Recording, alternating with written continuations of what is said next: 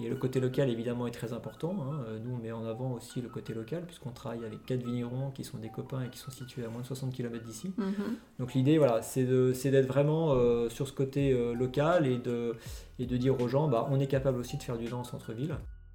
Bonjour à tous, je vous souhaite la bienvenue dans Vin Pertinent.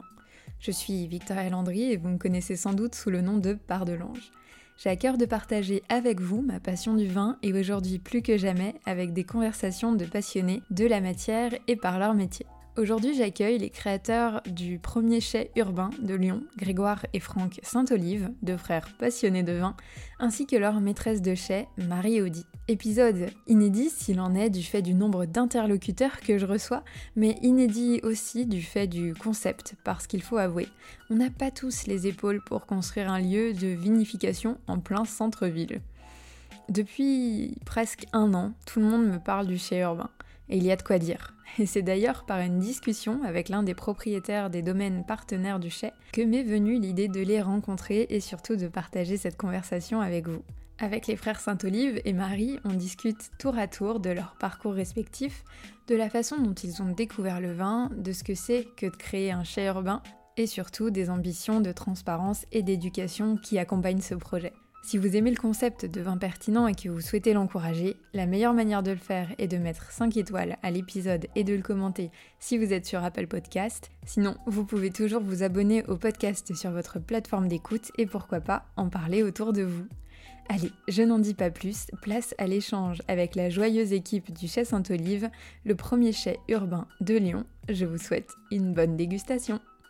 Euh, bonjour à tous, je suis ravie euh, que vous m'accueilliez ici euh, dans le chai Sainte-Olive. Donc Grégoire, Franck, vous êtes frères et vous avez créé le concept du chai Sainte-Olive et nous avons également Marie qui est la maîtresse de chai. Maître de chai Maîtresse de chai. Très bien. Girl power. eh ben, merci beaucoup pour votre accueil. Est-ce que dans un premier temps, je peux vous demander de vous présenter tant personnellement, professionnellement, me dire ce qui vous vient à l'esprit, ce que vous souhaitez? Il n'y a pas d'obligation sur contenu en particulier Alors, euh, bonjour Victoria, moi c'est Grégoire, j'ai 38 ans et euh, j'ai toujours travaillé dans le milieu du vin depuis, euh, depuis que j'ai à peu près 20 ans. Et j'ai démarré ma carrière dans, le, dans la production à Bandol, donc dans le sud de la France. Puis ensuite, j'ai eu une expérience à l'étranger, où j'ai monté ma première société dans l'importation de vin en Irlande. Et puis, voilà, de fil en aiguille, les choses euh, se sont un peu développées. Et puis euh, j'ai atterri à Paris euh, où j'ai créé une société de stockage de vin. J'ai créé des caves aussi, des caves à vin, des caves physiques. Et c'est une société qui existe toujours et dans laquelle je, suis parti il y a maintenant 6 ans. Et pour développer notre gamme Saint-Olive Frère avec Franck. Jusqu'à maintenant, arriver à la création du chai il n'y a, pas tout à fait un an. Très bien. Franck. Alors Franck, donc 42 ans. Euh, donc moi, mon parcours euh, professionnel euh, dans le vin est un peu plus, un peu plus court que Grégoire, puisque après diverses expériences dans le domaine de l'événementiel, dans les études marketing, et plus récemment dans, dans la maîtrise d'œuvre, j'ai converti en fait ma passion du vin en expérience et en travail professionnel. donc c'est en 2017 que j'ai quitté la sphère privée, on va dire entreprise pour euh, bah, rejoindre Grégoire et travailler sur le projet euh, sur lequel on est en train de, travailler aujourd'hui. Belle expérience. Et alors le vin, vous l'avez, euh, vous l'avez comment connu des petits C'est non, non, alors c'est pas familial. c'est pas du tout même d'ailleurs. Hein, nos parents aimaient bien boire un petit coup de temps en temps, hein, mais ni plus ni moins que, que d'autres. Mhm. Et moi, c'est venu en fait parce que bah, je cherchais un petit peu ce que je voulais faire en fait, après, après avoir fait euh, après mon bac en fait. Puis bon, de fil en aiguille, j'ai atterri à Bandol chez, euh, chez mhm. Cédric Gravier, domaine La Suffrène, qui est un beau domaine euh, assez réputé, qui m'a un peu formé, si tu veux, sur, sur toutes les techniques un peu de vinification, à la fois au chai, à la cave. Et en fait, il y a un déclic réellement, pour le coup. je me souviens, c'était vendange 2005 et donc, du coup, euh, le jour où j'ai mis les pieds dans le domaine, le jour où je suis arrivé, le premier jour où j'ai démarré euh, mon travail chez euh, à tu as un déclic en fait où je me suis dit, tiens, c'est mon truc. Voilà, c'est marrant en fait. ça m'a tout de suite pris en fait, comme une, comme une évidence en fait. Et puis je me suis dit, bah je pense que c'est ça qu'il qui me fallait. Et puis bah du coup, voilà, depuis, ça m'a pas lâché. Un coup de cœur quoi. Ouais, complètement. C'est beau. Hmm. c'est merveilleux. Et, et, toi, Franck, alors bah, Moi, c'est plus l'intérêt que j'ai toujours eu pour le vin, la particularité, la richesse aussi des terroirs, des cépages. Et, euh, et c'est vrai que j'ai toujours, euh, me suis toujours intéressé de, un peu de loin finalement, parce que quand on n'est pas dans le métier, euh, c'est pas forcément évident. Mm. Et c'est vrai qu'après, bah, quand Greg a commencé vraiment à, à, travailler dedans, on a commencé à en parler, etc. Et puis en 2014, on y reviendra, on a, on a créé notre première marque de négoce Saint-Olive Frères. Et même si je faisais ça en parallèle finalement de mon activité professionnelle, bah, ça m'a aussi progressivement poussé et peut-être fait dire que euh, c'était aussi euh, peut-être intéressant un jour euh, de me consacrer pleinement à, l'activité autour du vin. Enfin, c'est parti d'un, vraiment d'une passion qui s'est transformée maintenant en, métier en fait, hein, tout simplement. Les fameux métiers passion. Et alors, et alors toi, Marie? Alors, donc moi déjà pour commencer, donc 30 ans, hein, monde a commencé par se présenter par son âge. Euh, donc à la base, j'étais pareil, j'étais pas partie pour travailler dans le milieu du vin. Ça a commencé quand même euh, aux études, mais je voulais faire de la recherche médicale. Donc je suis technicienne de laboratoire de base. Euh, j'ai fait un BTS à Marseille et en fait, après avoir fait un stage en laboratoire, je me suis rendu compte que tout le milieu aseptisé et, et sans côté manuel et créatif, je ne pouvais pas. Mhm. Donc j'ai fait une licence œnologie viticulture à Cahors. Et euh, j'ai réalisé mon stage à Coste-Cirque dans le Languedoc, parce que je mhm. suis originaire du Languedoc, euh, du Gard précisément. Euh, donc c'est un domaine où j'ai appris toute la biodynamie et la vinification sans sulfite ajouté. Mhm. C'était mon stage, mais j'ai été embauchée une année supplémentaire en vinification là-bas, donc vinification 2013 et 2014. Mhm. par la suite, je voulais reprendre mes études, mais en fait, le, le travail m'a tellement plu que j'ai abandonné ce projet parce que je voulais être onologue. Euh, par la suite, j'ai fait plusieurs petits métiers dans le monde du vin pour savoir vraiment ce qui m'intéressait. Donc, j'ai géré un bar à vin, j'ai travaillé en laboratoire à l'ICV de Nîmes. Euh, et après, je suis montée à Paris euh, pour des raisons personnelles. Mhm. et j'ai été embauchée en assistante maître de chez au Vigneron Parisien, mhm. donc un chez urbain à Paris, dans le 3e arrondissement. Et au bout de 4 ans, bah, j'étais devenue maîtresse de chez, donc j'ai monté les, les échelons. Euh, et pareil, j'ai déménagé à Lyon parce que la vie parisienne, c'était pas possible. euh, et j'ai eu la chance bah, d'être dans une ville où il y avait encore un chez urbain. Et donc j'ai intégré le, le chez Saint-Olive euh, en août 2020. Et donc voilà un peu tout mon petit parcours euh, professionnel. Euh, et en plus de la passion du vin, bah, j'ai à côté j'ai une grosse passion qui est l'équitation. Je suis mhm. propriétaire de deux chevaux, ça prend pas mal de, pas mal de temps. Très axé nature du coup. Oui. bon, quand on a grandi à la campagne. Oui, on y revient. Même euh. si on vit en ville, on essaie de, de s'évader un peu. oui. Et justement, alors euh, le chai en soi, il est assez nouveau. quand est-ce que vous l'avez créé? Alors on l'a créé, alors ça fait déjà c'est un projet euh, qu'on a en tête avec Greg depuis 2017. Euh, mhm.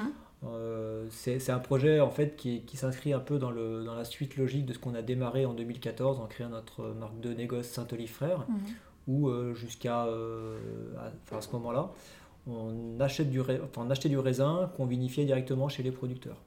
Donc on a créé notre marque autour de différents vins, Côte du Rhône, Gros Hermitage et Côte de Provence en rosé. Et puis un jour, on s'est aussi euh, posé la question de savoir comment on voulait développer et, euh, euh, et faire croître un peu notre, notre société.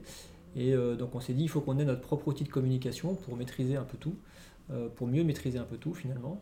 Et cette idée de chez Urbain est arrivée finalement assez naturellement parce qu'on ne voyait pas du tout monter un chai en campagne. On n'aurait eu rien de particulier n'ayant pas de vigne. Mais l'idée c'était de créer quelque chose, un concept innovant, ou de développer plutôt un concept innovant euh, en centre-ville. Donc, suite à des rencontres, des voyages, on s'est rendu compte qu'il y avait une belle émergence au niveau des déchets urbains. Mhm. Et on s'est dit, bah tiens, nous on est lyonnais, on a grandi à Lyon, enfin, on est parti à droite à gauche après, mais on a globalement plus vécu à Lyon qu'ailleurs. Et du coup, c'était de se dire, bon, bah, il faut qu'on développe ça à Lyon, il n'en existe pas. Et Lyon a sa place dans les chais urbains, notamment par rapport au fait qu'il y ait des vignes aussi à proximité. Mhm. Et du coup, on a, on a commencé à travailler sur le projet en 2017 pour finalement il, sorte de terre officiellement le 1er septembre dernier, 2020. Donc en pleine pandémie mondiale. En pleine pandémie mondiale, mais les choses étaient déjà actées bien avant que la pandémie arrive. Donc de toute façon, pour nous, il était hors de question de faire, de faire marche arrière. Ouais. voilà, donc c'est, on va dire, un. c'est sûr qu'on aurait préféré démarrer sur une période un peu plus confortable, mais mmh. c'est comme ça. Et puis, dans tous les cas, les, les gens vont aimer pouvoir ressortir de nouveau et visiter le chai. Alors, c'est peut-être l'occasion de définir peut-être ce qu'est un chai? Mmh. Alors un chai euh, urbain, euh, c'est une production de vin en centre-ville, finalement comme dans un domaine viticole que vous trouvez euh, souvent à l'extérieur des villes. Mhm. là, c'est de, en fait, de produire du vin en centre-ville, de ramener la production au cœur des centres-villes, comme ça l'a été par le passé, notamment sur Paris. Mhm. Voilà, et de permettre aussi aux gens, aux citadins, qui finalement sont assez peu présents dans les domaines, vont assez peu dans les domaines, de leur montrer comment on fait du vin, comment on travaille, euh, nous ici, c'est vrai qu'au Chez Saint-Olive, on est euh, rue Malzerbe, euh, on est directement sur la rue, les gens peuvent nous observer travailler ici. On n'a absolument rien à cacher, on travaille dans la transparence, on propose mhm. même des ateliers régulièrement à des gens pour venir voir comment on travaille, comment on fait du vin, des ateliers d'immersion. Et, du coup, c'est ce qui plaît aussi. Il y a le côté évidemment transparence, et puis on s'inscrit un petit peu dans, tout ce qui se fait depuis quelques années avec la bière, avec les mhm. potagers locaux, les fermes urbaines les gens ont besoin de savoir ce qu'ils mangent, les gens ont besoin de savoir ce qu'ils boivent, la, provenance. Et le côté local, évidemment, est très important. Hein. Euh, nous, on met en avant aussi le côté local, puisqu'on travaille avec quatre vignerons qui sont des copains et qui sont situés à moins de 60 km d'ici. Mhm. Donc l'idée, voilà, c'est d'être vraiment euh, sur ce côté euh, local et de, et de dire aux gens, bah, on est capable aussi de faire du vin en centre-ville. voilà, donc un chai urbain, c'est faire du vin en centre-ville. Ouais, avec les cuves. Donc vous vinifiez en cuve inox c'est ça. Et ensuite, pour l'élevage, c'est dans quel type de... Alors, on a, donc, euh, on a toute une... Euh, on va dire toute une cuvée, donc la mhm. cuvée 480 qui est intégralement vinifiée en cuve en inox. Mhm. Et après, on a une autre, euh, une autre gamme, j'aime pas trop ce terme, mais, mhm. qui elle va faire un élevage en fût de chêne. Et on a des fûts de 400 litres qui sont neufs, et après on a des fûts de 228 litres qui eux ont déjà vu euh, plusieurs vins. Ok, et donc là au rez-de-chaussée, on a les cuves inox, et donc en dessous se passe la magie de l'élevage euh, où euh, le vin se crée doucement. Et il faudra encore patienter avant de les, de les déguster. Ah oui J'ai une question que j'ai demandé à mes abonnés, de, enfin je leur ai demandé plutôt de me poser des questions à vous transmettre, et il y en a une que j'avais beaucoup aimée, c'était quelles ont été les difficultés que vous avez rencontrées de, pour, pour construire le chai justement en ville, contrairement à des chais qu'on peut trouver en campagne bah D'abord, la première difficulté, c'était de trouver le local. Euh, ça a été un, long travail de recherche euh, parce qu'on a visité un bon paquet. Mhm. Euh, on avait un cahier des charges qui était quand même assez précis parce qu'il y avait beaucoup de caractéristiques à, cocher.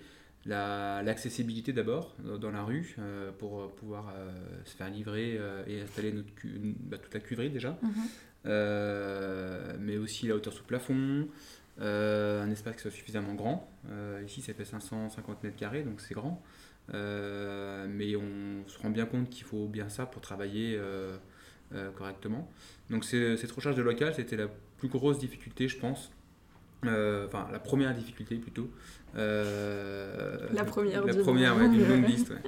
mais bon, voilà. Donc en tout cas, une fois que c'était coché, après, bon bah il faut, faut, faut, faut, faut aménager tout ça. On est en ville, donc forcément, bah on peut faire un peu de, de, euh, on, peut, on, peut, avoir un peu de comment dire de, perturbation pour les voisins parce que bon forcément il y en a qui s'inquiètent euh, faites du vin comment ça euh, qu'est-ce qui va se passer donc il faut aussi rassurer un peu tout le monde parce que forcément bah, les voisins s'inquiètent hein. on, est, on est au pied d'un immeuble ici donc mhm.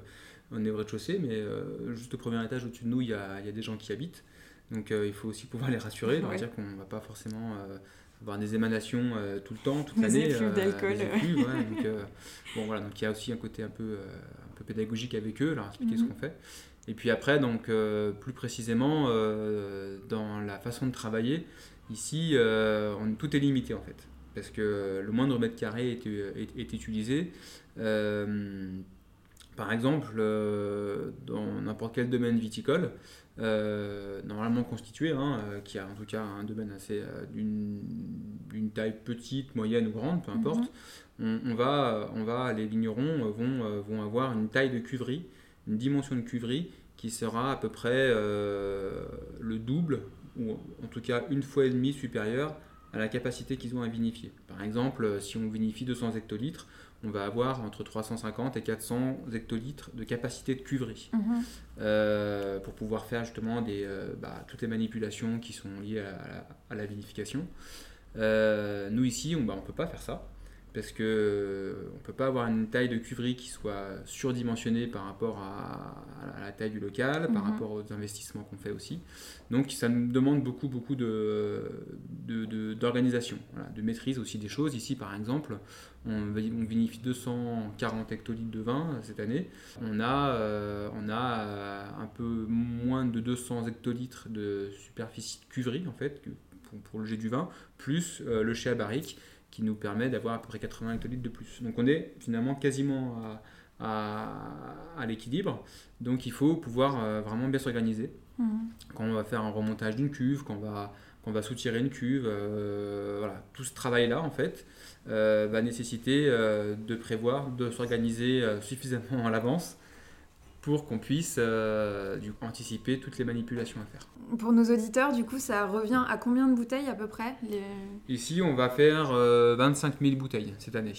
Donc, euh, quand on parle en, hectolitres, on parle nous de ce qu'on de ce qu'on de ce qu'on achète en, matière première, donc en, mhm. mou de raisin, on y reviendra tout à l'heure. Mhm. mais il y a toujours un peu de perte évidemment pendant les vinifications parce qu'on va, il y, a, de la lie qui se crée. Mhm. Euh, pareil, on y reviendra pendant aussi tout à l'heure, si, tu veux. Mhm. Mais bon, forcément, du coup, il y a un peu de perte. Il y a un pourcentage de, perte de, cette matière première qui ne sera pas transformée forcément en vin. Donc, on estime que euh, on va faire. Aujourd'hui, euh, c'est toujours une estimation parce qu'on a toujours encore des vins qui sont en, cours d'élevage. Mais sur 240 hectolitres, ça fait à peu près 25, 25 entre 25 et 27 000 bouteilles, quoi, à peu près. Ça fait, ça fait quand même beaucoup. Enfin, en fait, j'ai aucun. Je, n'arrive pas à me représenter des quantités à partir du moment où elles sont trop grosses. Mais, mais oui, là, j'interrogeais euh, il n'y a pas longtemps euh, Coraline Boget, qui est une vigneronne en Savoie, qui, euh, fait, qui a fait sa première cuvée et elle, c'est 3000 bouteilles. Et je trouvais ça déjà énorme. En fait, 25 000, c'est. C'est beaucoup et en même temps pas beaucoup. on est c'est beaucoup parce que ça demande évidemment bah, de l'organisation, ça demande d'avoir du matériel nécessaire pour pouvoir produire ces 25 000 bouteilles, évidemment, mmh. donc euh, bah, tout ce qui va avec, hein, l'investissement, etc. En revanche, après, non, c'est pas beaucoup parce que euh, on a déjà des marchés, nous, en fait, hein, si tu veux, qui sont établis avec nos revendeurs, avec nos clients habitués, nos restaurateurs. Donc en fait, si tu veux, on, a, dimensionné notre, notre espace de vinification, notre, enfin, notre chai, notre production à la hauteur de, ce qu'on sait déjà faire en fait. Mhm. Euh, pas forcément à la demande qu'on a, parce que la demande, en fait, du coup, on va la créer. Mais, euh, mais du coup, ça nous semblait euh, voilà, un bon équilibre, 25 000 bouteilles. et puis, pour être tout à fait honnête avec toi, il y a aussi un, côté économique. Mhm. Si on produisait que très peu de bouteilles, on devrait les vendre très cher. D'accord. Parce que forcément, euh, moins t'en produis, plus tu vas vendre cher pour pouvoir amortir tes investissements. Euh, et il y avait un, réel, un réel, euh, une réelle volonté de notre part de ne pas déconner sur les prix, de pouvoir rendre les vins aussi accessibles, mhm. pour que tout le monde puisse bah, se faire plaisir avec nos vins. Coup, forcément, il faut pouvoir produire un peu de volume pour pouvoir mhm. équilibrer le prix. Ça semble, ça semble logique, d'accord, ok. Vous travaillez avec plusieurs vignerons. Donc, euh, comme Franck le disait tout à l'heure, ils sont assez proches de la région. Est-ce que vous vous êtes fixé un périmètre pour euh, les rencontrer et savoir si ça allait être eux les euros d'élus pour euh, se fournir? Oui, alors en fait, quand, quand l'idée du chêne nous est venue, on, s'est dit qu'on était dans une activité où dans un environnement où on devait faire du local. Donc évidemment, on s'est tourné d'abord vers les vignerons qu'on connaissait mhm. bien. Donc, donc trois vignerons dans le Beaujolais qui sont Hubert 5.1 qui est à Quincy en Beaujolais, Jean-Michel Tournissou qui est à Lantigné, et, Mhm. puis, et, puis, et puis Christophe Subrin qui, qui est au Pierre Doré à Aubreuil. Euh, donc c'est des gens qu'on connaît depuis un moment déjà, on se fait confiance. Et euh, on avait défini aussi un périmètre. On s'était dit, voilà, il ne faut pas qu'on aille trop loin non plus. On n'a pas la vigne euh, devant le, devant le chai. Devant chez nous, c'est du bitume, c'est la rue. Mais bon, pour autant, voilà, on ne veut pas non plus aller à bout de la France. Mhm. à Lyon, on a la chance d'être entouré de, de, de, de, très belles parcelles de vignes, que ce soit au nord, au sud, à l'est, à l'ouest. Donc on a tout ce qu'il faut localement. donc on s'est défini un périmètre aujourd'hui de 60 km. Euh, qui est euh, le, plus, le vigneron le plus loin aujourd'hui euh, avec qui on travaille, c'est Jean-Michel Tournissou qui est à Lantigné Mm. et qui est très exactement à 58,8 km. que je connais d'ailleurs très bien et c'est eux qui m'ont recommandé le chez Saint-Olive et qui m'ont dit il faut absolument que vous alliez y voir. Ouais, c'est euh, des vraies personnes, enfin des, des vraies, oui effectivement ce sont des vraies personnes, mais elles sont surtout adorables. Des- ouais, ils sont c'est top. c'est ouais, un couple ils sont- charmant. Ils sont, ils sont géniaux. Ouais. Oui, parce que maintenant, c'est Viviane qui a repris le. Et oui, maintenant c'est Viviane d'ailleurs. L'exploitation. euh, Ouais. Qui a repris officiellement l'exploitation. Oui, Donc on les connaît bien à la fois, et puis il y, a- y y un aspect quand même très local. Mhm. euh, qu'on veut mettre en avant. Euh, on est euh, dans le Beaujolais, c'est une super belle région. Euh, nous, évidemment, euh, euh, en tant que Lyonnais, euh, Lyonnais euh, pur Lyonnais, euh, on, est, on est des fervents défenseurs du Beaujolais. Mhm. Euh, alors, on ne fait pas de Beaujolais. Euh, en revanche, l'origine des raisins qu'on vinifie vient du Beaujolais. Mhm. On ne revendique pas qu'on fait du Beaujolais parce que ce serait pas du tout correct de, de- enfin, de le dire. En revanche, les raisins, notre Gamay et notre Chardonnay viennent des terroirs du Beaujolais, qui sont des terroirs qui sont très diversifiés, très variés et qui sont surtout très riches et qui nous permettent euh, d'avoir euh, vraiment une, une vraie approche euh, presque vigneronne dans notre, euh, de, de notre vinification finalement. Mhm. Et, euh, et donc oui, vous faites les ces appellations vin de France, c'est ça? Vous- Oui, alors on, on est, on va dire, obligé de sortir les vins en vin de France. Ouais. Euh, parce que, en fait, quand on vinifie pas sur l'aire d'appellation, Mhm. on perd l'appellation de, de la provenance des raisins. Et euh, on ne peut pas communiquer, par exemple, sur nos étiquettes, euh, on ne pourra à aucun moment dire euh, d'où proviennent les raisins. Et alors, c'est un plus pour nous d'être en vin de France, parce qu'on fait un peu ce qu'on veut. Ouais. J'ai l'impression que c'est euh, vraiment ce qui te plaît, ça. euh, bah, c'est euh, au vigneron parisien aussi, j'étais en, en vin de France. Euh, et donc là, en fait, pour, par exemple, pour la petite histoire, notre gamay qu'on produit ici, c'est un assemblage de plusieurs appellations du Beaujolais. Donc c'est et pareil pour le gamay qui est élevé en, en chêne. Ouais, que j'ai goûté et qui, euh, qui est vraiment délicieux, que je recommande. Merci. C'est euh, ouais, c'est marrant de voir. Alors forcément, vous voyez pas Marie, mais euh, que le sourire aux lèvres quand elle parle de ses actions de petit chimiste un peu. Euh, donc oui, donc les, les vignerons, vous les sélectionnez, vous allez les voir, vous parlez du chez Saint-Olive et, et voir, enfin vous, vous percevez si le projet peut fonctionner. Ou, euh, Oui, en fait, euh, quand on a décidé de, de, de, de, de se lancer sur ce projet-là, on est naturellement allé voir les vignerons qu'on connaît bien, euh, parce qu'il y a une relation de confiance quand même qui Mhm. s'installe. On achète du raisin, c'est leur raisin, c'est eux qui, qui, qui- sont dans les vignes euh, toute l'année. Donc il faut qu'on ait, qu'on ait cette proximité avec eux, euh, de façon à déjà bien comprendre comment, comment ce que les raisins et, et, euh, et- et, euh, évoluent toute l'année en fait. Mhm. Euh, et donc on allait voir ces quatre vignerons-là en premier, qui sont vraiment des, des gens, euh, encore une fois, comme je te dis, euh, des gens assez proches. Euh, et en fait, chacun euh, a été assez séduit par le projet. D'abord parce que, bah, parce que euh, c'est nouveau, ça change un peu, on casse un peu les codes. Euh, et puis parce que aussi, on avait aussi cette volonté de mettre en avant les vignerons avec qui on travaille. Et ça, ça leur a plu aussi, cette approche-là, de se dire, ok, très bien, je suis pas que un, un vendeur de raisins, mais il y a aussi une approche, comment dire, euh, On véhicule un peu leur image, leur, euh, leur Ouais, appellation. on véhicule leur image, leur appellation. Euh, D'ailleurs, ils sont affichés dans- le chai, leurs vins sont vendus ici, euh, leurs propres vins sont vendus ici, ils sont mis en photo, Mhm. on les met vachement en avant. Et, et, et donc, donc il y a plusieurs aspects en fait. C'est déjà cet aspect-là qui, qui leur importe beaucoup, je pense. Euh, parce qu'aussi, on, on, on met, on met en avant aussi euh, leur région. hein. Le, Bien le sûr. Gamay, c'est c'est 100% Beaujolais. On ne Mhm. peut pas chercher du Gamay dans les côtes rouennaises, par exemple. Oui. Euh, on aurait pu, hein, mais bon, voilà, du coup, c'est vraiment 100% Beaujolais à l'origine. Mhm. Euh, et, puis, euh, et puis aussi chaque vigneron avec qui on travaille, par exemple pour notre gamay, pour reprendre encore cet exemple-là, euh, donc c'est Hubert qui nous fournit, euh, qui nous fournit euh, le gamay pour lequel on fait notre QV 480, Mhm. euh, il va pouvoir venir déguster ici euh, ce gamay-là avec c'est son raisin, c'est que son raisin qui est dedans, euh, mais c'est notre façon de travailler, c'est notre approche. Mhm. donc du coup, voilà, bah, il y a aussi un échange à ce niveau-là, et ça l'intéresse de voir aussi un peu le travail réalisé chez nous avec notre, notre outil de production, notre façon de travailler, mais ça reste son raisin. Et après, on a évidemment cette proximité avec eux où toute l'année, on s'attache à être dans les, dans les vignes avec eux euh, à chaque étape importante. On y va, euh, le fait qu'on soit à côté, euh, on y va au moins au bas mot une fois par mois, Mhm. voire même plus euh, quand c'est nécessaire. Donc plus on va se rapprocher de la vendange, évidemment, plus on y aller régulièrement. Ouais. Euh, là, on vient de passer un épisode difficile, euh, mal- malheureusement, avec le gel. Oui. Euh, on, on se voit, on s'appelle, euh, on prend des nouvelles. Euh, parce que bon, on, on achète du raisin, mais Mm. euh, on se voit pas euh, fin août pour acheter le raisin. On Ouais. se voit toute l'année. euh, et, encore une fois, c'est un, c'est vraiment un partage. C'est une relation humaine avant tout. Et, euh, et justement, vous participez aux travaux de la vigne un peu Vous venez euh, donner un coup de main à ces vignerons ou Vous Ben, avez on, assez est allé, on est allé tailler en début d'année chez Jean-Michel et Viviane. Après, ben, on essaie vraiment de suivre toutes les, toutes les étapes. On déguste pour euh, suivre les maturités des raisins. Mhm. Euh, si l'emploi du temps et le planning des vendanges le permet, on vendange au maximum Ouais. chez eux. Donc ouais, il y a vraiment tout un suivi, euh, tout un suivi de la, de la vigne, euh, parce que bon, on peut pas faire du bon vin sans un bon raisin. Donc, euh, Sans connaître trop ce qu'on manipule. Très bien. Et, et vous avez justement pour ambition d'aller rencontrer d'autres vignerons pour avoir d'autres cépages ou d'autres typicités de terroir euh écoute, on n'exclut rien en fait, parce que euh, par définition, on est ouvert à tout en fait. Euh, et puis, euh, on ne sait pas de quoi est fait l'avenir non plus.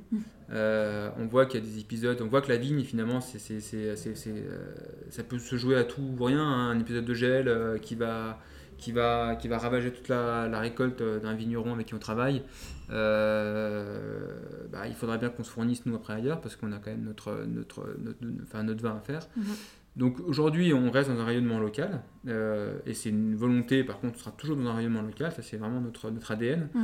Euh, après, s'il faut euh, peut-être, euh, en fonction des, des, des, des, des aléas qu'il y a eu pendant l'année, s'il faut aller chercher du raisin un petit peu plus au nord dans le Beaujolais, euh, voire un petit peu plus au sud dans la vallée du Rhône septentrionale, bon, bah, on ne s'exclut pas non plus de le faire parce Ouais. que bon, on a quand même aussi besoin de faire notre vin. Euh, en revanche, on, on veut quand même vraiment rester dans un périmètre local et régional. Donc on n'ira pas chercher du raisin, par exemple, à Bordeaux, du Merlot, du Cabernet Sauvignon, euh, même si c'est il y a des super raisins, des- ça peut donner des super vins. Mhm. Euh, c'est pas du tout le, le sujet, c'est que c'est trop loin en fait. Je vois pas l'intérêt pour nous d'aller si loin en fait. Ouais, d'accord. Parce que je me disais peut-être que les cépages que vous avez, enfin, qui ont fait votre apprentissage en fait dans le sud de la France, par exemple, euh, qui vous ont conquis euh, en premier lieu. euh, Ouais, le Mourvèdre. Pour- ouais, pour vous manquer, peut-être. Oui, euh, ouais, mais, euh, mais jeu ce sera. ce- Non, non, oui, c'est vieux déjà, ouais, mais euh, pas tant que ça, hein, Non, merci. c'est le jeu, c'est le ah, jeu. c'est le jeu, non. pardon. Oui, je me permettrai pas. C'est le jeu, oui, non, mais c'est le jeu, ouais, non, voilà. Et puis, euh, et, et puis on, et puis je prendrai plaisir à goûter du Mourvèdre euh, chez, euh, soit chez, soit chez notre ami Cédric Gravier, soit chez Mhm. d'autres vignerons de Bandol ou, ou autres régions euh, où qu'ils soient. Mais, euh, mais nous, euh, non, euh, je pense que c'est pas notre, ce serait pas, hum, ça, ça ça aurait pas de sens d'aller vinifier du Mourvèdre qui. Et euh, surtout qu'on veut quoi, le marché est quand même assez local, donc je suis pas Mhm. sûre que les gens entre une, un gamay et un mourvèdre, ils, ils choisissent le mourvèdre. ouais, en ouais. étant sur Lyon, après, euh, À voir, non, mais de toute façon, c'est sûr. euh, ou un autre cépage. a Cette espèce de chauvinisme un peu du lyonnais qui est euh, hyper fier de son gamin. rien d'autre. Ouais, non, non, mais il y a du chauvinisme, sont toujours. hein, le Lyonnais est très fier, hein, Ah comme tu sais. hein. Ah oui. Euh, et on ne déroge pas à la règle, évidemment. hein, on, est, on est, encore une fois, le pur, le pur produit lyonnais. Non, non, mais, euh, non, mais c'est surtout un rayonnement local et il fait surtout de donner une Mm. cohérence à tout ce qu'on fait. Euh, aller chercher du raisin, à, à- même si c'est le meilleur raisin du monde, si tu veux, euh, aller le chercher euh, à 2, 300, 400, 500 km. ça nécessite quand même euh, bah, une organisation importante, ça nécessite d'aller d'aller faire du transport. Bon, enfin, tout ça, si tu veux, c'est pas nécessaire en fait. Mhm. Et justement, qu'est-ce que vous achetez au domaine? Vous achetez les raisins avec les, les rafles, les grappes et tout Ou vous achetez le jus directement, le mou? Alors on a deux approches, c'est une bonne question. Pour les blancs, on achète des, ce qu'on appelle des mous débourbés. Donc c'est le mou débourbé, si tu veux, c'est le raisin est, est vendangé, pressurage direct, donc euh, tout de suite euh, pressé euh, dans, le, dans, le, pressoir. Mhm. et ensuite, une phase de débourbage. Donc, c'est le débourbage, c'est c'est ce jus de raisin qui est pressé, qui est, qui, est fraîchement pressé, qui, qui, qui, contient encore beaucoup de matière organique, beaucoup de, de, de, de, de pulpe, enfin plein de trucs. Mhm. Et donc, débourbage, c'est une, une, une, sédimentation en fait. Hein. ça permet de, clarifier un petit peu le, vin, le jus, pardon, et que quand nous on va le recevoir ici, on, est plus de, on a un jus qui soit partiellement euh, clair en fait, mhm. euh, pour qu'on puisse faire nos fermentations ici. En revanche, pour les rouges, c'est un peu différent parce que évidemment, euh, on n'a pas de pressoir ici à, à chez Saint-Olive. En revanche, donc du coup, toute cette partie de macération, on les fait chez les producteurs. Donc c'est sous notre contrôle, c'est nous qui les faisons chez eux, avec, euh, donc dans leur cuve. Et par exemple, euh, donc là, on achète toujours de la vendange, hein, c'est toujours pareil, on achète de la vendange, mais euh, en gamay, sur le gamay, traditionnellement, c'est une vendange entière. Et donc on n'a pas dérogé à la règle, c'était une vendange entière, on a fait une macération en vendange entière. En revanche, on n'a pas fait de macération carbonique. Euh, ce qui se fait mhm. naturellement dans le Beaujolais. On n'en a pas fait parce que euh, bah, parce que voilà, c'était pas non plus le style qu'on veut donner à notre, à notre vin. Euh, et puis de toute façon, comme on revendique pas d'être du Beaujolais, voilà, on fait ce qu'on veut. Hein, c'est aussi le principe de du vin de France. et pour la Syrah, cette année, c'était vendange égrappée. D'accord. Donc en fait ça dépend, si tu veux, ça dépendra un petit peu aussi au, fil de, au, fil des, au fil des années. Mhm. en blanc, ce sera, ce sera, toujours du blanc, du, du, mou débourbé. Et puis en rouge, bah, euh, vendange entière ou vendange euh, éraflée. Bon, ça, ça dépendra un peu en fonction des, euh, des millésimes. D'accord. Et est-ce que le, bah, du coup, le mou a le temps d'évoluer ou, ou de, de, changer entre le, le, départ du domaine jusqu'à jusqu'au chai à son arrivée ici non, bah parce que c'est très rapide en fait. Le, le, vigneron va presser et le lendemain ça arrive directement mhm. chez nous. Euh, et les températures sont contrôlées, donc euh, il y aura, et heureusement, il n'y aura pas de risque d'oxydation, mhm. de perte de, l'aromatique ou d'altérer le jus. Donc, euh, et c'est l'avantage d'avoir bah, des vignerons très proches. Comme ça, le trajet se fait dans la foulée et sans triturer trop le, jus. D'accord. Et je me demandais, comme tu as eu un, comment, un cursus un peu avec une influence sur les méthodes qui sont utilisées pour la viticulture, est-ce que ça impacte ta manière de faire le vin? Mmh, Non, je pense pas. Alors moi, j'ai toujours vraiment très été que en cave. Mhm. la, vigne, ça m'intéresse, mais de loin, on va dire. J'y viendrai peut-être plus tard. Euh, non, je pense pas que ça impacte vraiment mon, travail au chai. Je, ici ou dans mes autres métiers, j'ai toujours travaillé juste en fonction du produit que je reçois et sans trop modifier le produit en gardant un côté très authentique dans mm D'accord. Euh, et donc on parlait, oui justement, tu as évoqué Grégoire le prix des bouteilles. Donc elles sont à moins de 10 euros, c'est ça? Ouais, alors pour cette première cuvée là qu'on baptise 480, 480 pour euh, la petite histoire, c'est la longueur de la Saône. Donc c'est notre cuvée euh, entre guillemets Saône, mais 480, mhm. c'est ça, ça, ça, ça, situe un petit peu aussi le, le nom de la cuvée. Et oui, cette cuvée-là, en fait, on voulait la rendre. Euh, c'est une cuvée qu'on veut sur la gourmandise, sur la fraîcheur, euh, des vins assez accessibles. Mhm. Euh, et donc, on voulait la rendre accessible aussi dans, le prix. Mhm. donc, on, a défini un prix à moins de 10 euros, donc 9,90. Et c'est une vraie volonté de notre part. Donc, pour, pour, expliquer qu'on, que c'est pas parce qu'on est en ville que. Qu'on a des, des, matériels tout propres, tout neufs, que le projet euh, peut sembler coûter cher pour certains, parce qu'il y en a mhm. qui sont très curieux et qui posent beaucoup de questions, euh, qu'on a fait des belles étiquettes, qu'on a des belles capsules, enfin c'est pas c'est pas que un aspect visuel, euh, on a fait des vins qui plaisent, hein. aujourd'hui on commence à avoir des premiers retours et, et, c'est plutôt c'est même très encourageant. Pas mal de professionnels du, du, monde du vin ont dégusté nos vins déjà depuis quelques semaines et les retours sont bons, enfin, donc euh, ça conforte aussi un petit peu. Mais euh, voilà, donc euh, c'est pas que visuel, c'est pas que au niveau du prix, le vin est bon et donc du coup c'est aussi un peu la promesse qu'on s'est fait de, vendre, de rendre ce vin à moins de 10 euros. pour que tout le monde puisse facilement goûter. Hmm. Aujourd'hui, si, tu, si quelqu'un rentre ici ou va chez un de nos cavistes partenaires, ils pourront acheter nos vins donc, dans ce prix-là. Et, et on veut que le, le client soit et, un bon rapport qualité-prix si tu veux. Se disent à, moins de 10 euros, j'ai euh, un, un, vin qui me plaît, c'est joli, c'est bien fait. Euh, donc du coup, ça, euh, c'est dans mon budget et j'y vais. si tu mettais ce vin-là peut-être à 15 ou 20 euros, mhm. tu auras sûrement une partie des consommateurs qui aura dit c'est bien fait, mais bon, 20 euros, ouais, c'est un peu cher payé. donc voilà, donc si tu veux, c'est euh, toute un, une, réflexion qu'on a eue. Mhm. Euh, la, la, QV 812, qui sera la QV euh, du coup, qui passe en fût, 812 pour 810 km la longueur du Rhône, sera, elle, plus chère. on, sera, on, sera proche des 20 euros. On n'a pas encore complètement défini le prix, mais on sera mhm. entre 19 et 20 euros.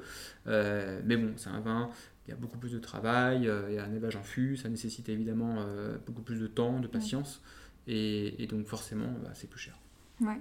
Euh, j'ai deux questions là spontanément qui me viennent en tête. Euh, quel est le type de clients que vous avez? Est-ce que c'est des jeunes? Est-ce que c'est assez étendu comme euh, vous, êtes en mesure de, de le savoir aujourd'hui? Oui, oui, bah on est ouvert depuis le 1er septembre, donc on, sait euh, à peu près quels sont les gens qui viennent nous voir ici. Mm. Alors peut-être un peu plus depuis un mois où on vend notre vin, donc ceux qui mm-hmm. consomment notre vin, c'est tout le monde, hein. c'est à la fois des, des, jeunes, alors étudiants ou tout juste diplômés euh, qui commencent dans la vie active et qui veulent euh, goûter du vin. Mm-hmm. c'est vrai qu'aujourd'hui on voit qu'il y a aussi que, l'âge, on va dire, euh, la moyenne d'âge euh, commence à diminuer quand on, quand on commence à s'intéresser au vin.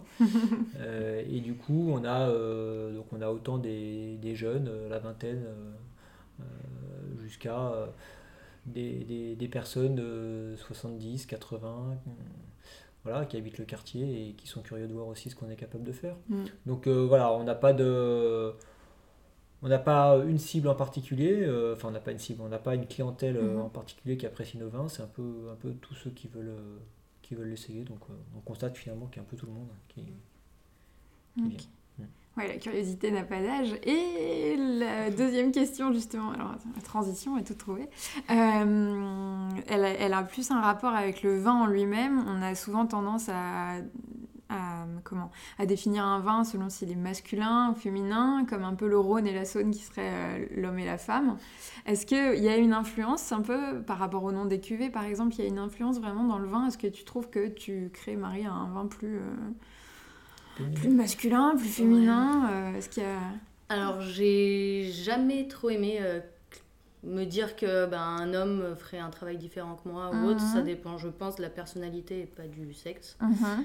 Euh, j'ai souvent entendu que ben, les vins de femmes étaient plus sensibles, mhm. plus poétiques, et, euh, parce qu'on essayait de moins prouver quelque chose. Mais personnellement, non, je je pense pas. D'accord. Après, j'ai jamais été un homme, donc je ne sais pas comment je ferais du vin. Donc... Euh. et, dans les caractéristiques en, du vin en eux-mêmes, Enfin, j'ai en tête, tu vois, typiquement la différence, la côte de Beaune, la côte de nuit. On dit que les vins de la côte de Beaune sont plus féminins que ceux de la côte de nuit. Je suis pas tout à fait d'accord non plus, mais bah, souvent, quand on dit qu'un vin est plus féminin, c'est qu'il est plus frais, plus délicat. Mhm. Euh, on est un peu moins sur l'exubérance de tous les arômes et, et toutes les, les, caractéristiques. Mais personnellement, non, je. Hmm. Je trouve pas, je sais pas ce que vous en pensez, mais. Est asexué. voilà. En fait, on a, on, a, euh, on a, et maintenant on a suffisamment de recul pour, pour en parler. On a fait un vin en fait euh, qui correspond à ce qu'on aime, tout hmm. simplement. Et c'est vrai qu'on on a tous les trois, euh, je pense qu'on est assez euh, unanime sur euh, le type de vin qu'on a, mais qu'on apprécie. Mhm. Donc on a surtout, avant tout, essayé de faire un vin qui nous plaise à nous, parce que c'est aussi important que les vignerons ou les producteurs qui font leur vin apprécient ce qu'ils font. C'est plus facile derrière de pouvoir en parler et de le vendre. voilà, et on sait aussi que la tendance du moment aujourd'hui, c'est des vins, on parlait de l'accessibilité en termes de prix, etc. Mais c'est aussi des vins qui sont faciles à boire. Les gens mhm. viennent ici, achètent une bouteille et la boivent dans la journée. Donc en fait c'est euh, en fait c'est en fait c'est un tout. Donc euh, et on, a constaté que finalement bah, on s'est pas tellement trompé depuis un mois puisque les, les, les gens et les retours reviennent et les retours sont bons. Donc mhm. euh, voilà, on est sur des vins voilà, sur de la consommation presque, presque instantanée en fait. Mhm. Ok, et alors démocratisation, plaisir, curiosité. Et Franck, tu me disais justement la fois dernière quand on s'est rencontrés que vous organisez des ateliers d'assemblage. Non, alors c'est sûr que ici au Chez Saint-Olive, alors on a beaucoup parlé de, ce qu'on fait, de la production, qui est mhm. évidemment l'activité principale. On a aussi la petite partie boutique où les gens peuvent venir acheter du vin et pas que nos vins euh, du. Chez, mais aussi d'autres références sur une sélection très confidentielle malgré tout, que des domaines, des petits domaines avec lesquels on entretient de, très bonnes relations. Et puis on a effectivement cette activité événementielle, alors à la fois pour la location d'espace, pour des événements d'entreprise, de particuliers, et puis euh, des, événements euh, euh, type atelier en fait. Hein. ça peut être des visites et de la dégustation qu'on organise aussi assez régulièrement, où les gens viennent pendant une heure et demie, visitent le chai, on leur explique comment on travaille, nos méthodes de vinification, comment on fait du vin, font de la dégustation sur cuve et sur fût, ça permet d'apprécier les deux, les, deux façons de, les deux façons de travailler. Et puis les ateliers assemblage où les gens viennent ici pendant deux heures, font leur propre vin à partir des cépages locaux, en fait à partir des cépages produits mhm. ici au chai. Donc ils sont concrètement, ils sont assis euh, sur la table, euh, enfin euh, ici comme ah on est aujourd'hui, avec chaque éprouvette qui correspond à chacun des cépages. on leur explique évidemment les grands principes de l'assemblage, comment ça se passe, qu'est-ce qu'il faut respecter en termes d'équilibre. Et puis après, ils font leur propre assemblage. On n'est pas là pour juger, on est là pour les laisser faire, libre cours à leur imagination. S'ils veulent mélanger les blancs, les rouges, ils font ce qu'ils veulent. Mhm. Et à la fin, ils repartent avec leur bouteille personnalisée. Voilà, donc il y a un côté ludique, euh, évidemment, parce que ça reste un, plaisir, un atelier plaisir. Et puis un côté pédagogique, parce qu'ils repartent quand même d'ici avec des informations sur comment on fait du vin. C'est pas une formation, mais en tous les cas, ils repartent avec des éléments en tête. Donc ça, c'est intéressant aussi. Et c'est ce qu'on a souhaité au départ quand on a aussi monté ce projet, c'est de permettre aux gens euh, bah, de nous observer travailler, on en parlait tout à l'heure sur les ateliers d'immersion, mais aussi euh, bah, de, leur, de, leur, montrer comment on fait du vin et de, les, de leur donner en fait ce, ce ce, ce, côté un peu artisanal de faire eux-mêmes leur vin. Ça, c'est super. Ça permet euh, un petit peu de démocratiser un peu le vin. Ah euh, pour beaucoup de gens, c'est inaccessible. C'est euh, beaucoup de gens pensent savoir faire ou pensent savoir comment on fait du vin. Mm. beaucoup de gens pensent que c'est assez facile, hein, qu'on presse le raisin, qu'on met dans une cuve et puis qu'on attend sagement pendant quelques mois. Mais non, en fait, ça ne se marche pas comme ça. Et effectivement, le fait de, rendre ces ateliers, bah, finalement, les gens se rendent compte qu'il y a effectivement déjà du travail en amont qui est fait. Et puis surtout, euh, bah ouais, ça, ça, ça, ouvre complètement l'esprit aussi aux gens. On est en ville, hein, donc euh, euh, ils viennent ici en métro, à vélo. ils ont besoin de faire quelques kilomètres pour aller dans les vignes, même si à mm. Lyon on n'est pas très loin, mais bon, ils y vont pas, les gens. Hein. Les Lyonnais ne vont pas dans les vignes. c'est quand eux peuvent peut-être le dire, mais quand mm. on en parle avec les vignerons, ils disent qu'ils ne voient personne. Ils ne voient pas les Lyonnais aller dans les vignes. Donc, euh, donc alors nous ici, évidemment, euh, on est plus proche, donc c'est plus mhm. facile pour venir ici. C'est merveilleux. ça, ça, résonne. Non, mais vraiment, je, je, suis vraiment heureuse que ça ait ouvert ici et euh, je pense que ça pourra vraiment aider beaucoup d'amateurs à vraiment voir tout ce qui se passe derrière, quoi. Et alors, quelle est votre plus grande fierté par rapport à ce projet C'est une question un peu profonde, hein, mais, mais j'ai vraiment envie de savoir. Moi, personnellement, ma plus grande fierté, c'est que les vins soient sortis et qu'ils plaisent. Ouais. Qu'ils soient bons et, d'être dans une, une, équipe au top. Mais après, c'est votre, votre bébé. Donc... Bah, la plus grande fierté, c'est de l'avoir fait en fait, tout simplement. Et c'est en fait, c'est con, mais c'est un peu un tout parce que. Euh, parce que Jean-Marie, c'est aujourd'hui, euh, euh, après un mois de, de, vente des vins, on voit que les gens, ça plaît à la plupart. Euh, tous n'aiment pas les 4 cuvées, évidemment, mhm. parce qu'il y en a qui, préfèrent plus le blanc, plus le chardonnay, plus le, chardonnay, enfin, chacun ses goûts, évidemment. Mais globalement, on a des retours qui sont très bons, et encore une fois, pas que des particuliers, mais aussi euh, des gens de la profession, des cavistes, euh, on a quelques restaurateurs qui sont venus, mhm. des sommeliers plus ou moins réputés. donc, globalement, on a des retours qui sont bons, et donc c'est hyper encourageant, donc c'est une vraie fierté aussi. Mhm. Et puis, non, si tu veux, qu'on a démarré le projet, et qu'on a fait cette petite liste à cocher, euh, le local, machin et tout ça, euh, ça peut te paraître euh, en fait, un peu une montagne à gravir, mhm. sans corde. Quoi. Tu vois, tu te dis, putain, on, se lance dans un truc, c'est un peu chaud, parce que c'est des projets qui sont, qui sont assez lourds. et ça l'est, hein, clairement, c'est pas c'est pas pour nous envoyer des fleurs, mais c'est vrai que c'est un projet qui, où on aurait, on aurait eu mille raisons, si tu veux, de baisser les bras et de se dire, euh, s'arrêter en route. Euh, mais non, non, on s'est accroché et, et je pense que déjà, le fait d'avoir euh, d'avoir euh, finalisé euh, tout ça, euh, c'est aussi une fierté. Et puis bah, après, euh, c'est vrai qu'on a une belle équipe, hein, on est content, enfin, ça se passe bien. on- C'est une fierté de travailler ensemble. Euh, Marie, euh, évidemment, c'est une vraie chance de l'avoir à nos côtés. Mm. Euh, on le dit tous les jours. hein, donc, euh, donc pour le coup, euh, tout ça, voilà, c'est un global, à mon sens. Euh, cette fierté un peu généralisée. Quoi. Et d'avoir été les premiers à le faire à Lyon. Oui, Voilà. il y a Parce ça que, aussi. ouais. Évidemment, euh, c'est toujours mieux d'être les premiers, en tout cas. D'être les précurseurs, alors pas du, du projet, parce que c'est des choses qui existent, on n'a rien inventé en faisant du Mhm. vin en centre-ville. hein. En tout cas, on a, on a développé le projet ici à Lyon pour, euh, pour la première fois. euh, voilà, donc euh, c'est aussi une, une fierté. ouais. C'est quand même une révolution euh, pour chez nous. Une révolution, je sais pas, mais en tout cas, une fierté pour nous d'avoir pu euh, arriver à faire naître ce projet à Lyon et en étant Mhm. les premiers. Et vous avez tout à fait raison, euh, pour toutes ces raisons, justement, d'en être fier. Alors, euh, on arrive justement aux questions signature du podcast. Est-ce que euh, l'un de vous saurait me raconter une anecdote par rapport au vin, par, par rapport au projet du chez Saint-Olive, ou pas nécessairement, quelque chose qui vous a bouleversé dans le bon sens du terme, peut-être? Alors, c'est pas forcément quelque chose lié au chai, mais c'est lié dans le monde du vin de manière générale. C'est vrai Mhm. qu'on a souvent tendance à, euh, à entendre les gens dire euh, bah, ça j'aime pas, ça j'aime pas, juste en voyant euh, une appellation, un cépage. Mhm. Alors qu'en fait, tout ne se ressemble pas et, et tout le monde le sait. Enfin, je veux dire, tout, tout ceux qui travaillent dans le vin le savent.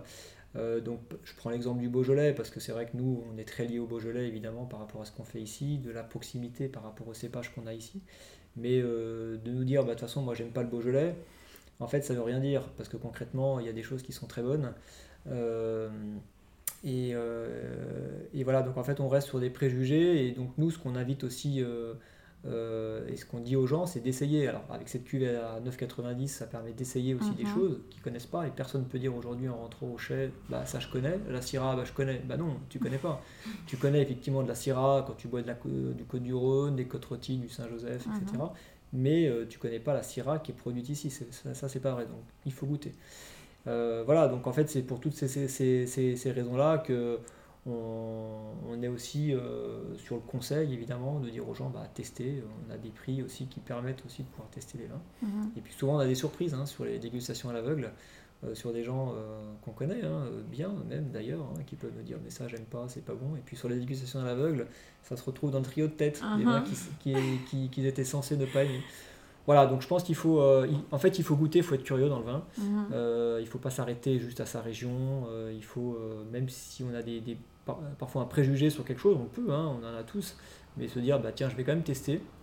Ça va me confirmer euh, ou pas euh, ce que je pense euh, de, de ça. Voilà. Hein L'anecdote que l'on avait imaginé, euh, il y a y y quelques jours, en début de semaine, un, un- un- un client passe, qui est quelqu'un en plus qui connaît plutôt bien le vin, qui connaît bien, et, euh, et donc il prend euh, un chardonnay, un vionnier et une syrah. Et Du dit, chai. euh, du chai, ouais. Et on dit, le gamay, elle me dit non, je suis pas fan de gamay, je c'est pas trop mon- ma, ma cam. Bon, ok, tu vois, Mhm. n'insiste pas. Et puis, il regarde un petit peu les vins ailleurs, notamment les vins des vignerons partenaires. Et puis, et puis il dit, bah, du coup, je vais prendre un moulin à vent. Donc, bon, bah, c'est en fait, c'est- exactement, ça résume en quelques mots ce que Franck vient de dire. ouais, ouais. Euh, je, le gamay, euh, c'est dans ma tête, j'aime pas. Mhm. En revanche, le moulin à vent, j'aime bien. Parce ah que bon c'est un cru. Mais parce que c'est un cru, mais ah bon, voilà. euh, Est-ce que la personne finalement euh, sait que c'est du que très Non, souvent, les gens, pas. quand il y a le mot Beaujolais, hop, ils mettent nouveau directement à côté. Ah et-. Donc, C'est euh, préjugé sur, Le préjugé, euh, ouais. le préjugé. euh, et ça, on en a souvent, enfin Mm. souvent, en tout cas, on en a tous croisé dans notre euh, différentes expériences peu, euh, ouais. professionnellement. hein, euh, bon, euh, voilà. Donc, euh, et c'est vrai qu'il faut que, il faut que les gens soient curieux, en fait, Mm. euh, et c'est pas parce qu'on n'aime pas le gamay qu'on n'aime pas tous les gamets. Mhm. On peut ne pas aimer certains gamets, ça c'est vrai, hein, chacun a ses goûts. En revanche, euh, il y a, y a- y a- d'autres gamets qui sont produits différemment, sur d'autres terroirs qui peuvent, qui peuvent, qui peuvent plaire à, à- à certains et pas d'autres. Et justement, euh, je discutais bon, il y a déjà l'an dernier avec euh, des vignerons du Beaujolais, des jeunes qui viennent d'arriver, qui viennent de s'installer, d'acheter leur première vigne, etc. Et, euh, et, ils me disaient souffrir de cette réputation, comme tu disais Marie, du, du Beaujolais nouveau, mm. que dans la tête de, du consommateur classique, pour pas dire moyen, effectivement Beaujolais égale Beaujolais nouveau, et que eux ils souffrent de ça. Est-ce que vous sentez quand même qu'il y, y, a un changement dans les perceptions, doucement mais sûrement, je suppose, mais Ouais, ouais, il y a un changement. Moi, je trouve qu'aujourd'hui, euh, effectivement, le, Beaujolais a beaucoup pâti de cette image du Beaujolais nouveau. Euh, en même temps, euh, il ne faut pas non plus l'oublier, ça l'a aussi vachement mis en lumière mondialement. donc il faut, voilà, il faut relativiser un petit peu cette notion de Beaujolais nouveau. certes, ça a fait beaucoup de mal à la, à la région. ça a fait un peu de bien aussi au niveau du rayonnement international. Après, maintenant, et voilà, il, faut, il y a beaucoup de jeunes vignerons qui se lancent dans le Beaujolais, qui travaillent naturellement parfois, euh, d'autres euh, en, bio, en, agriculture raisonnée, euh, et, qui, et, qui, et, qui, font des super vins. Hein. C'est pas parce qu'on est au bio ou nature qu'on fait des meilleurs vins que ceux qui sont conventionnels, c'est pas mhm. vrai. mais en tout cas, il y a toute une, une, nouvelle génération de vignerons qui reprend soit les vignes familiales, soit qui se lance depuis zéro, et c'est encore plus courageux. Mhm. et, je trouve qu'il y, y, a un renouveau du Beaujolais. Et pour moi, en tout cas, euh, et c'est pas du chauvinisme pour le coup, mais pour moi, euh, le Beaujolais, c'est l'appellation, enfin c'est la région française qui a le plus d'avenir. Oh. Euh, non, mais c'est vrai, parce qu'on on peut, on peut dire il y a 20 ans, le, Languedoc, c'était, c'était on faisait pisser la vigne. c'était Aujourd'hui, le Languedoc, on fait des super vins, des appellations. on est dans les terrasses du Larzac, dans les, dans les Corbières. Euh, dans les Faugères. Euh, enfin, il y a des appellations qui sont vraiment montées en flèche, mm. euh, qui restent.